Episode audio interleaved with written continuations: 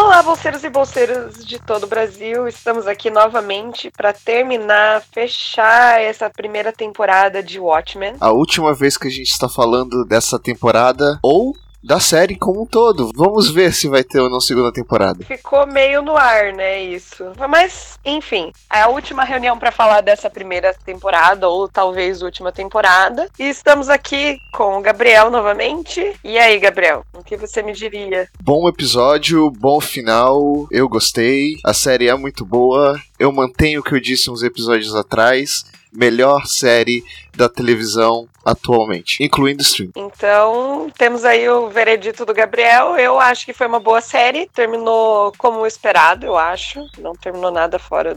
Quer dizer, nada fora da curva, né? Ela terminou com surpresas, como sempre foi todos os episódios. Ela fecha muito bem. Ela amarra tudo que precisava ainda amarrar, fecha muito bem dá as respostas que precisa e abre um gancho ali. E deixa uma pergunta no ar, né? Tipo, porque se um episódio não deixar uma pergunta no ar, não seria desse universo, aparentemente. Por mais que o Lindelof fale que não, não quer fazer uma segunda temporada e blá blá blá blá blá blá. Primeiro que não é ele que manda, não é ele que decide se vai ter segunda temporada ou não. Uhum. Podem fazer a segunda temporada sem ele. E segundo, você termina daquele jeito e não quer fazer a segunda temporada? Pá, para. É, não. Deixou um belíssimo gancho. A gente vai entrar mais nisso, mas no podcast oficial do HBO, em inglês, Lindelof fala: Não, o final ele não é um gancho, na verdade. Você vê a origem do jeito que acaba, não é que é um gancho. Ah, para! Se termina assim uma série e não é um gancho, ah, vai, vai contar a história. Porque ele quer fazer sucessinho. Ele quer renovar o contrato, é isso. Ele quer deixar o dele reservado. Ele faz jogo duro pra que a HBO chegue com o caminhão de dinheiro e fale, ó, toma aqui, faz a segunda temporada. Isso, é para ganhar mais, entendemos. Então vamos ao episódio em si, né? Muitas perguntas respondidas. Eu diria que praticamente todas. A gente começa o episódio vendo o Vedit gravando aquele vídeo, aquele mesmo vídeo que faz com que o Wade descubra toda a conspiração. E durante a gravação, tem uns funcionários lá, uns vietnamitas trabalhando para ele, e tem uma mulher. Parece ser só mais uma das funcionárias, só que ela invade o gabinete do Vedit e ela rouba esperma que estava armazenado do Adrian Vedit e se insemina. Essa mulher a gente descobre que não é ninguém mais, ninguém menos que a Bian. A mãe, a Lady True, ou seja, a Lady True é filha do Vedit. Primeira grande revelação do episódio aí, logo no começo. Não dava para desconfiar? Então, até dava, até tinha teorias. Eu achei que ia ser um negócio mais rocambolesco. Achei que ia envolver o comediante, como eu já tinha mencionado. Mas eu gostei. E ficou bom. Assim, faz sentido. Não, ficou ótimo, porque fecha tudo, né? A gente quer saber qual é a pira dela com o Vedit, então a gente descobre qual é. É, na verdade, ela só quer ser reconhecida como filha. Ela tá fazendo tudo isso, de certa forma, pela aprovação do pai da entender no episódio.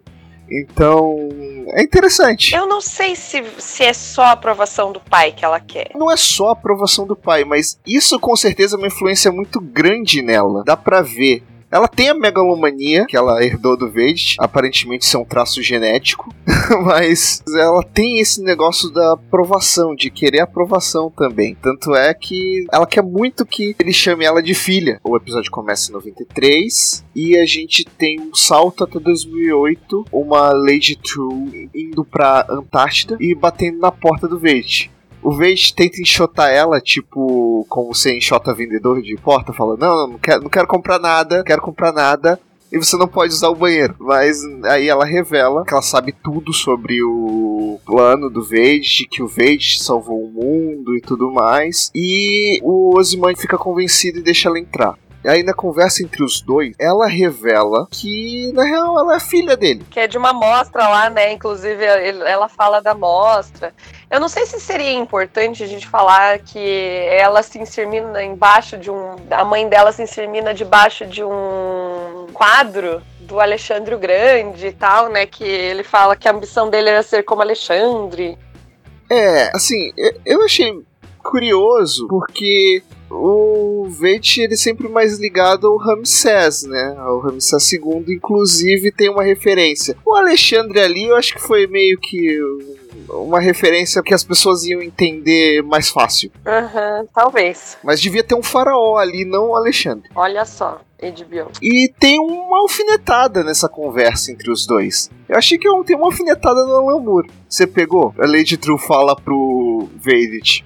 Você teve uma ideia brilhante há 20 anos atrás, mas desde então meio que você tem feito a mesma coisa, só que menor. É, tipo, né? Você não teve uma ideia melhor do que essa. É, eu senti ali uma cutucada não que o Alan Moore vá ver a série. Acho, acho que não. Mas foi meio que proposital. E nessa conversa também é revelado que o plano da Lady True, na real, é exatamente o mesmo dos Clopes barra KKK barra nazistas barra racistas filhos da puta, que é destruir o Dr. Manhattan e roubar os poderes. Só que a diferença do, dos racistas é que eles querem controlar a sociedade em pró do homem branco e ela quer usar os poderes para consertar os problemas do mundo, pelo menos em teoria. Ela quer salvar o mundo, né? Com...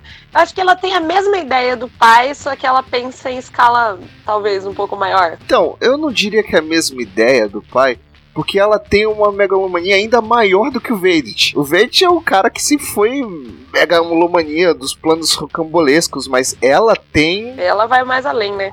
Ela tem um complexo de Deus ali, literalmente. E aí começa a ser discutido uma coisa ali né, nesse episódio. O Dr. Manhattan, com tantos poderes, ele poderia ter feito mais, então eu, com os poderes dele, vou fazer melhor. Assim, é, eu entendo que os personagens pensem assim, faz sentido dentro da série eles pensarem assim, mas se você parar pra pensar em, sabe, durante todo o Watchmen, não é bem assim também não. É, é e eu vou entrar mais porque não na frente, mas a ideia é que é tudo meio que predestinado, tudo meio que tem uma certa predestinação ali. Então, mesmo com os poderes do Tom Manhattan, talvez você não conseguisse fazer tanto mais e tão mais diferente que ele.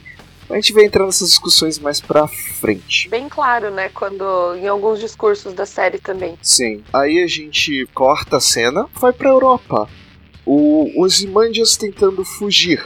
E conseguindo! Finalmente conseguindo! A nave chega, tudo aquilo que a gente viu no episódio deu resultado, a nave chegou para resgatar ele, ele usa aquela ferradura que tava no bolo para quebrar o chão.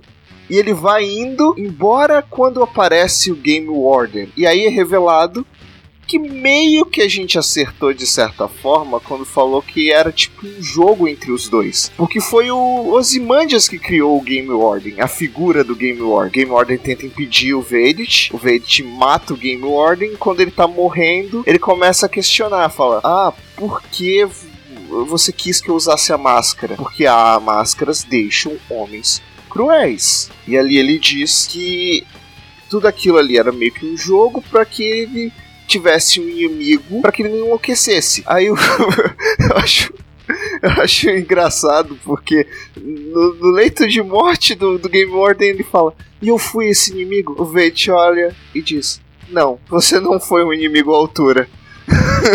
Oh, dose.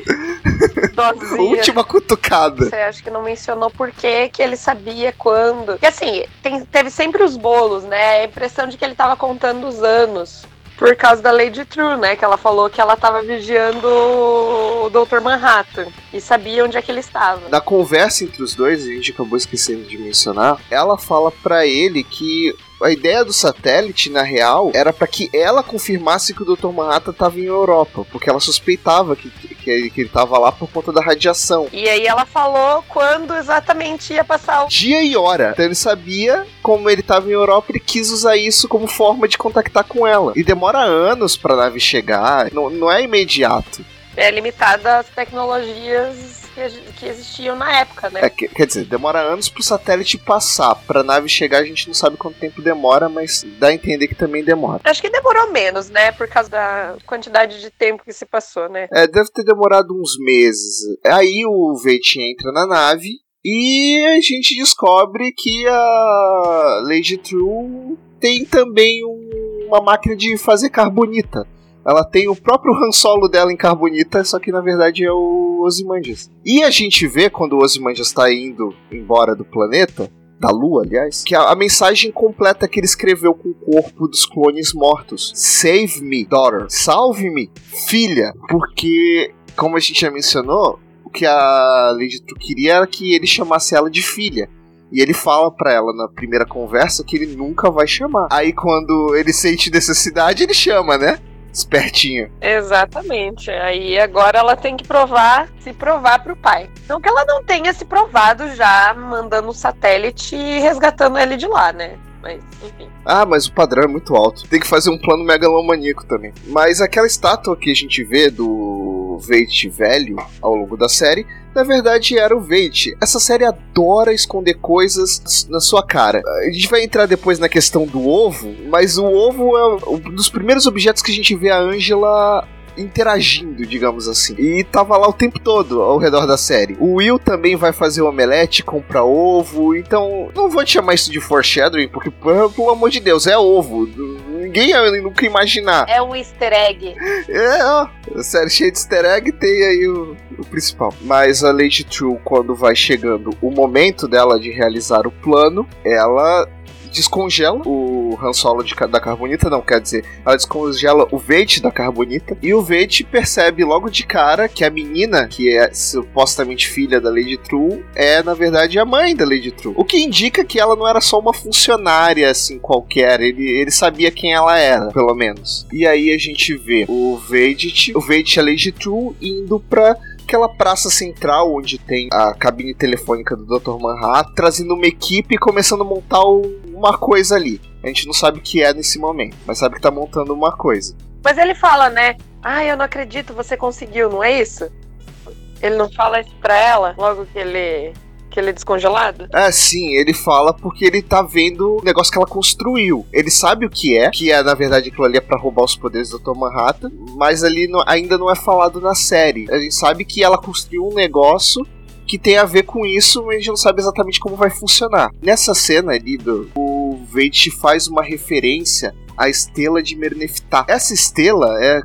Detalhe histórico aqui. Ela é um dos poucos documentos egípcios que fazem referência ao nome de Israel, propriamente ao povo de Israel, e foi encontrado nas ruínas do templo do faraó Meneftah. Quem foi esse faraó Meneftah? Ele foi o 13 terceiro filho do faraó Ramsés II. Ramsés II, também conhecido como Exato, Ozymandias. Então, meio que linka tudo ali, eu achei uma referência. É um detalhezinho, mas eu achei bem legal. É, você é muito apegado a detalhes. é porque é o momento que ele tá falando da filha, então. Até falando com certo orgulho da filha, então. Faz sentido. Faz sentido. Parabéns. Por isso meio que reclamei do quadro não ser o Ramsés, porque tudo no Ozymandias puxa pro Egito Antigo. Aí tem o Alexandre o Grande, que não tem tanto a ver assim com o Egito Antigo. Ah, ele foi considerado um farol no Egito. Ah, sim, mas ele também foi ele que dominou a porcaria toda. Então. É, é. É. Aceitamos, aceitamos. Mas depois disso a gente vai para uma cena do encontro dos racistas. Os ciclopes se encontram. O clubinho racista, tá todo junto. Ai, essas cenas me dava tanta raiva. Aí a gente vê a Laurel presa na cadeira. E aí com os racistas lá se cumprimentando e tal. E a gente descobre que quem aparece ali é o Wade, disfarçado como um dos Rorschach ali. Ai, gente, eu tava com saudade dele já. E a Laurel e o Wade fizeram um total de zero coisas nesse episódio. Fica aqui a minha reclamação. Eles foram inúteis. Ah, eles tiveram um. É. Eles foram inúteis. Eles foram inúteis. Eles não fizeram absolutamente nada. estavam ali porque eles precisavam estar ali, porque eles não podiam simplesmente desaparecer da série. Mas deixou gancho para as próximas temporadas. Teve, tiveram alguns diálogos também. Tiveram, tiveram alguns diálogos, mas eles não fizeram nada. Foram importantes? Não foram. Se você tirar eles do, do episódio, não faz diferença nenhuma. Eles eram meros espectadores da bagunça toda, entendeu? Aí, esse momento que a gente tá vendo é o momento do final do episódio passado que a Angela tá lutando com os caras da cavalaria. E a gente escuta o barulho da, da luta pelo rádio que estão falando com o senador Kim. E a gente vê o, o Dr. Manhattan sendo transportado para lá. Ele não tinha sido desintegrado, de fato, ele foi transportado como a gente especulou. Só transportado. Até porque não faria sentido desintegrarem ele. Né? Ah, não sei, às vezes eles desintegram e usam poder para dar o poder pro outro. Que é basicamente o que eles iam fazer, só que com uma aparelhagem mais bonita. E aí o senador Kinney começa uns discursos intermináveis e chatos pra burro. Mais um discurso vitimista de ai, não, o homem branco, nós vamos salvar o homem branco e blá blá blá, blá blá blá, blá blá blá. Porque tiraram o protagonismo do homem branco, ô oh, dozinha. Ele fica discursando tanto tempo, tanto tempo, mas tanto tempo, que a Angela consegue descobrir o esconderijo e chegar lá. Só que a Angela, ela é esperta, e fala: Olha só, o que vocês estão tentando fazer aqui, a Lady True já sabe de tudo e ela tá provavelmente manipulando vocês não façam. Óbvio que eles não escutam ela, né? Como a gente especulava que é um bando de mongoloide que não saberia a física necessária para fazer essas coisas. Eu estranhei e realmente eles roubaram ali as tecnologias porque a Lady True deixou eles roubarem. Era óbvio. Porque a gente descobre que tudo que eles têm lá não foram eles que fizeram, né? Porque eles não têm nem capacidade de projetar as paradas. Esse episódio ele realmente amarra todas as pontas, porque até aqueles relógios que estavam sendo desmontados pela cavalaria no começo do primeiro episódio, eles explicam que era para usar o metal para fazer uma, que é um metal lá específico que eu esqueci o nome, para fazer ba as barras de contenção pro Dr. Manhattan. Isso foi muito legal eles terem tido esse cuidado de amarrar. É quando o roteiro fica na mão de uma pessoa só, né? E a pessoa quer explicar tudo, fica bom. É, assim, não é que o roteiro tá na mão de uma pessoa só. Uma sala cheia de roteiristas do episódio, mas tem um cara ali controlando tudo. Sim, o controle criativo, né? Então, o senador Kinney, obviamente, não escuta a Angela e ele entra na máquina pra pegar os poderes do Dr. Manhattan. E começa o processo. No meio tempo, o que acontece é que eles são todos teleportados para aquela praça pública onde tá a Lady True. E adivinha só, era realmente a Lady True que tava por trás. Os racistas se fuderam. A gente vê que a tentativa do senador King de roubar os poderes foi estúpida, porque radiação precisa ser filtrada, né? Gênio. E ele virou uma sopa. Sopa de racista! Não, o mais legal é quando põe eles todos para ser espectadores, né? Aí vem a, a esposa lá do. Como é que é o nome dele? A esposa do Judge. Do Judge fala assim: ah, nos poupe do seu discurso, faz o que você tem para fazer. E aí eles viram pó.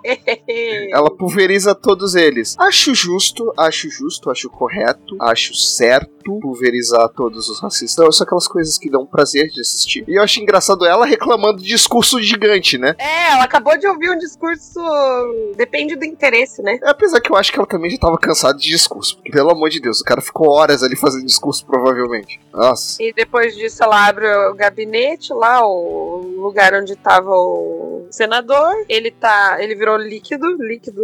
Ela abre o gabinete antes de pulverizar todos os racistas. Detalhe, o outro senador Kinney, que é mencionado no quadrinho, ele aparece também nesse episódio. É o cara de cadeira de rodas. Eles falam isso. Mas aí tem isso, os racistas são pulverizados e o que acontece, como teve uma sopa de racista, parte do sangue barra carne. Barra fluidos e tudo mais. Barra fluido. Entrou na cela do, do Dr. Manhattan e tava meio que tocando também os pés da galera que tava de fora, Dr. Manhattan toca naquilo e teleporta quase todo mundo. Só deixa ali na, naquele lugar a Angela e a Lady True. Ele teleporta o, o Vedit, a Laurel e o Wade pra Antártida, pra base do Ozymandias, pra base clássica do Ozymandias. E a, e a Lady True fica possessa, porque, gente, eu, eu, eu quero ah, a Bian também fica. A Bian também não é teleportada, ela fica ali. Coitada da Bian, né?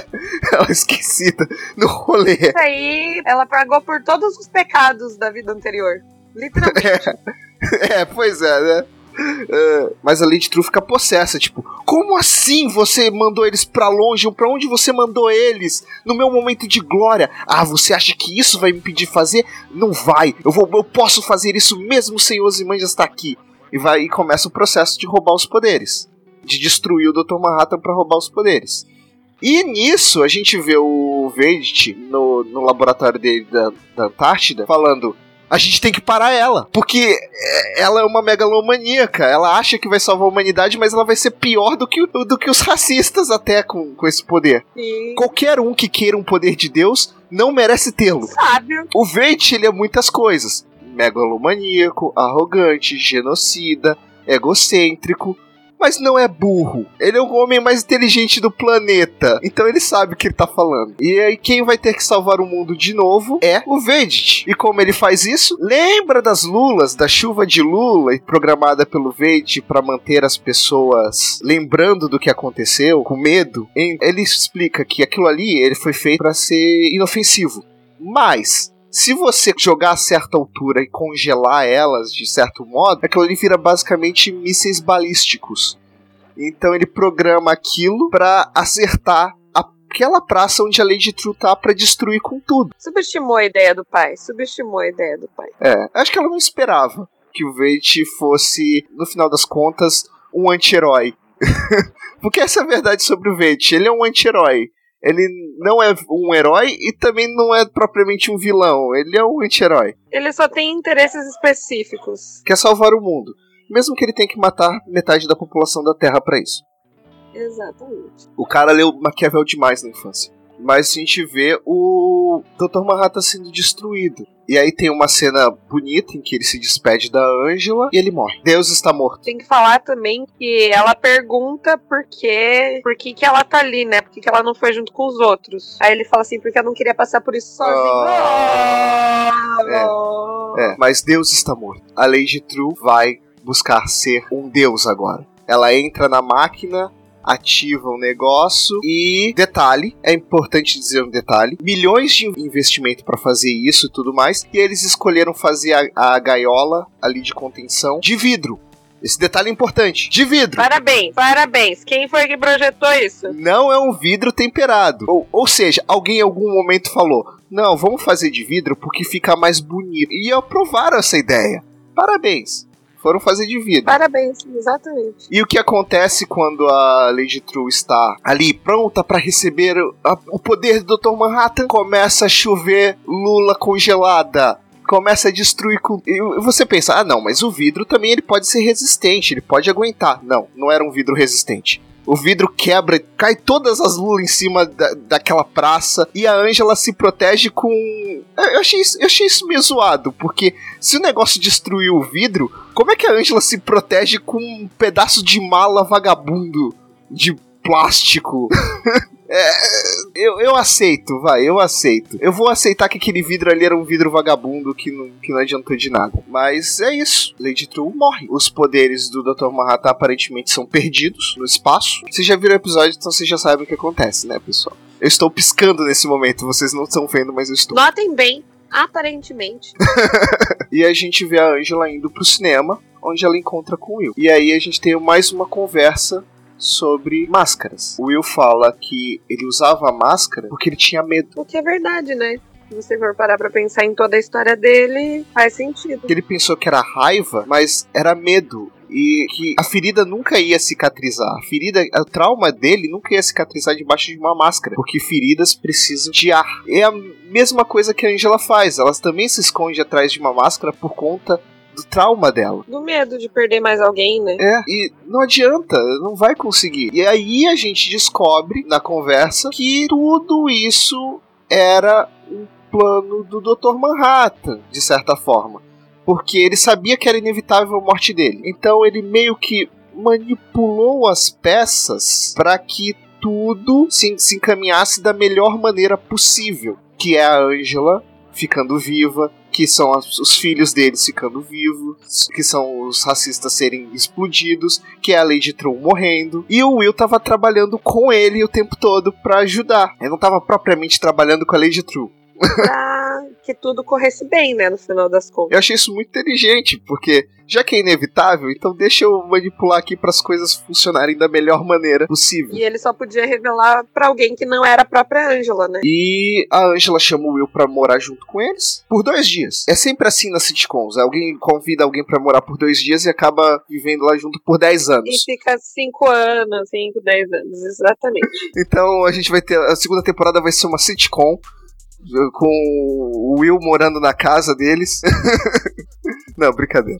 Depois disso, depois dessa conversa, a gente vê a Laurel, o Vedit e o Wade na Antártida. Ele, o Wade mostra a nave do Coruja, a nave mesmo que o Coruja usou para ir até lá em 1985 e fala: Ó, oh, vocês já sabem como pilotar, vocês podem ir embora. Eu vou ficar aqui. A Laurel: Nananina, não, você é acusado de genocídio, meu querido. Você vai com a gente. Ele, ah, é ruim que eu vou com vocês. Depois de tanto tempo você vai contar e duvido. Ah, pessoas mudam. E o Ozymandias começa a fazer um discurso e tal. O Wade pega uma chave de fenda e dá na cabeça dele.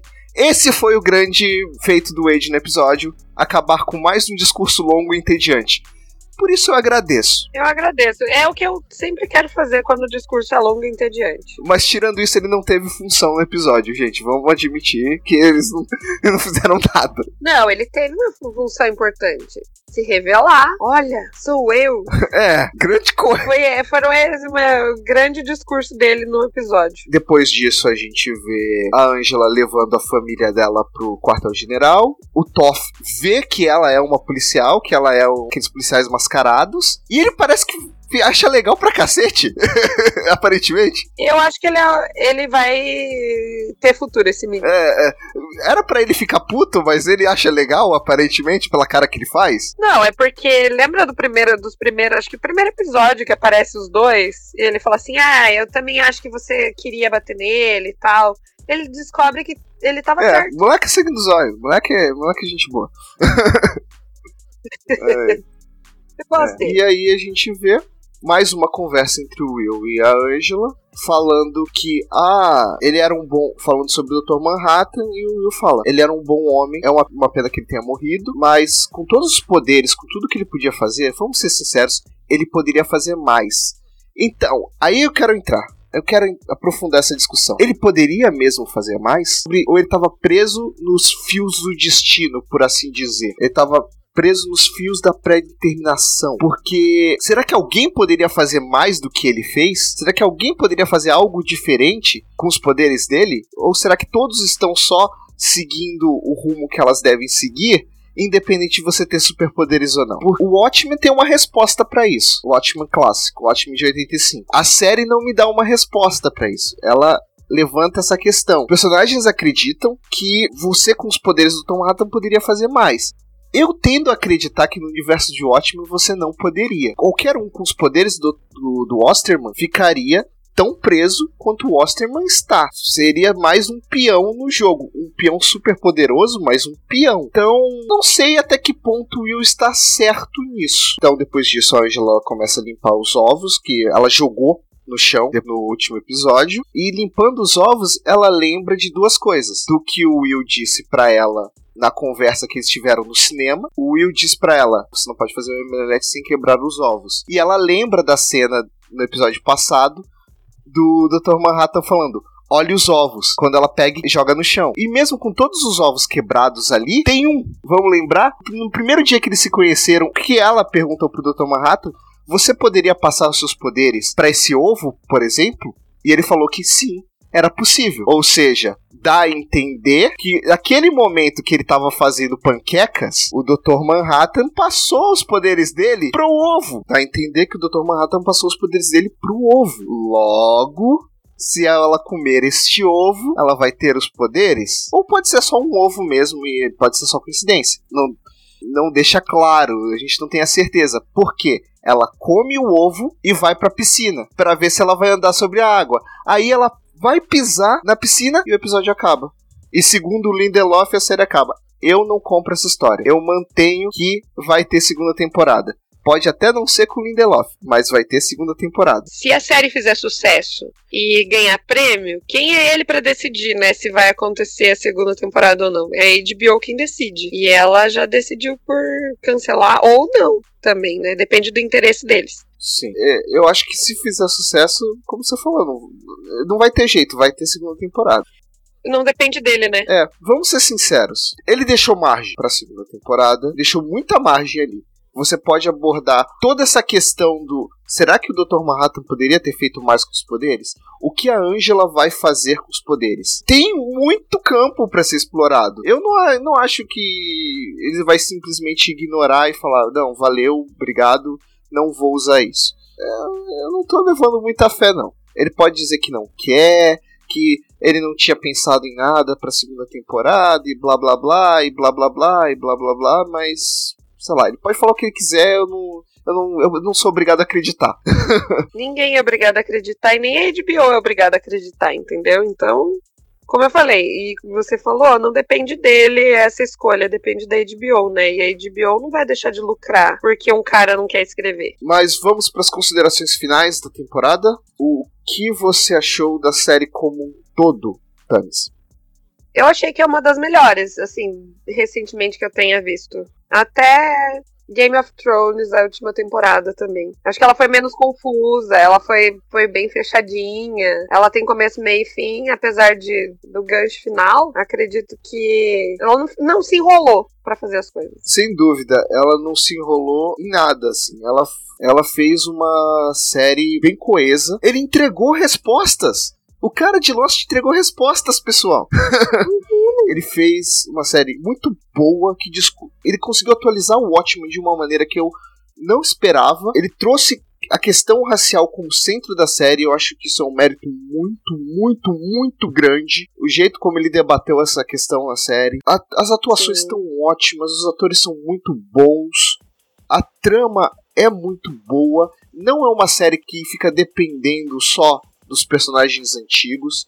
É uma série que te traz novos personagens interessantes, que você quer ver mais. E tem, claro, fanservice, que é sempre bom, na medida certa. Com certeza. Uhum. E acho que foi na medida certa. Só o Alan Moore não concorda, mas. né? É, mas o Alan Moore não concorda com nada. Como a própria série disse. Não, eu não vou repetir aqui a série, que senão vou, vou, vou, vou, vou me queimar vivo. Não, brincadeira. O Lamour é muito bom, mas ele reclama demais. Ele, ele teve um filho pra superar ele. oh, você acha que a série superou o quadrinho original? Eu acho do mesmo nível.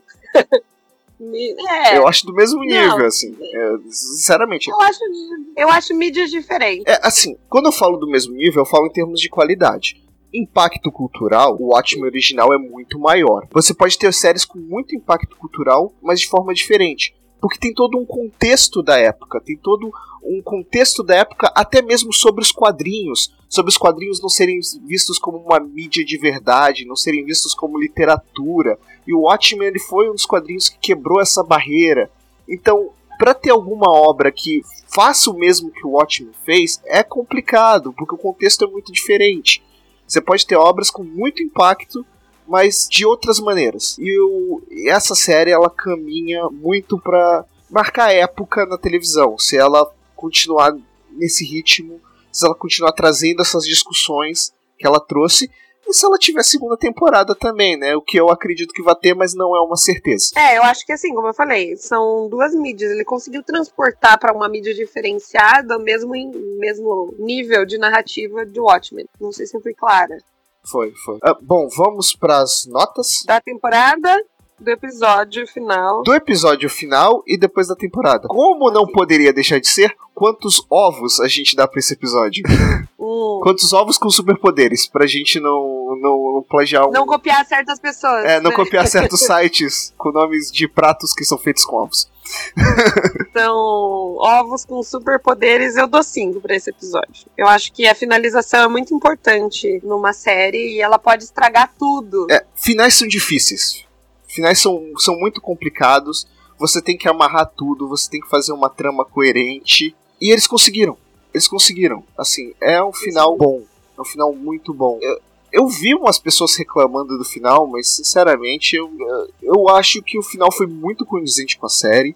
Eu acho que abordou questões importantes também ali. Abriu caminho para você ter mais conteúdo. Não que isso seja uma necessidade na hora de terminar uma temporada, mas é interessante você ter uma obra que abre espaço para mais, que, que, você vê que o universo continua. Então eu dou cinco ovos com poderes. E é isso. E pra série? É, pra série eu vou dar cinco também, porque apesar de. Teve alguns episódios assim, se a gente tirar pela média, não seria seria acho que um 4,8. Mas como a gente arredonda, a professora arredonda as coisas, então é assim. É, eu também vou dar 5. É mais fácil. Meu, meu não daria 5 porque eu dei um 4,5, dois 4,5 aí. Mas também vamos arredondar tudo e tá bom, tá todo mundo, tá todo mundo aprovado no final do ano e Aham, com. Não é A mais, mas é um A. é, é um A, é, é um sólido A, é um, É um um A A, que pode mesmo. chegar a A mais assim, tipo, Tá na se- transição. se você não tivesse colocado esse ponto no lugar errado, seria a mais. se, se tivesse feito episódios que. na- porque a minha opinião, assim, de todos os episódios, o problema é que ele tinha episódios muito, muito maravilhosos. E aí outro episódio que é, era mais ou menos.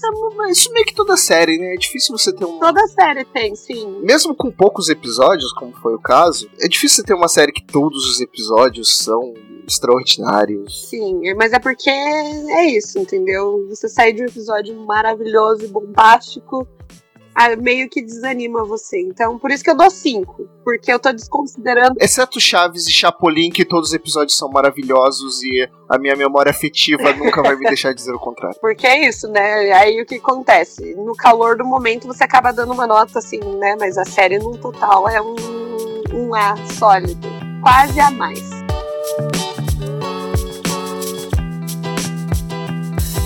Isso mesmo, gente. Dessa vez a gente fica por aqui com o Watchmen, porque a gente não sabe se virá uma segunda temporada. Acompanhe a gente no feed, se segue o nosso feed, nos acompanhe nas redes sociais. Breve teremos mais reviews aí. Então, sigam o feed, sigam o feed, compartilhem, ouçam a nossa playlist de podcasts. Nos sigam nas redes sociais, leiam os nossos textos também, porque está lá tudo em texto. Enfim, eu agora vou voltar pro meu bruxo preferido e é isso aí, gente. Bruxo preferido, você tá maratonando Harry Potter? Não, não, não. É o Geraldão. Tchau, gente. Tchau!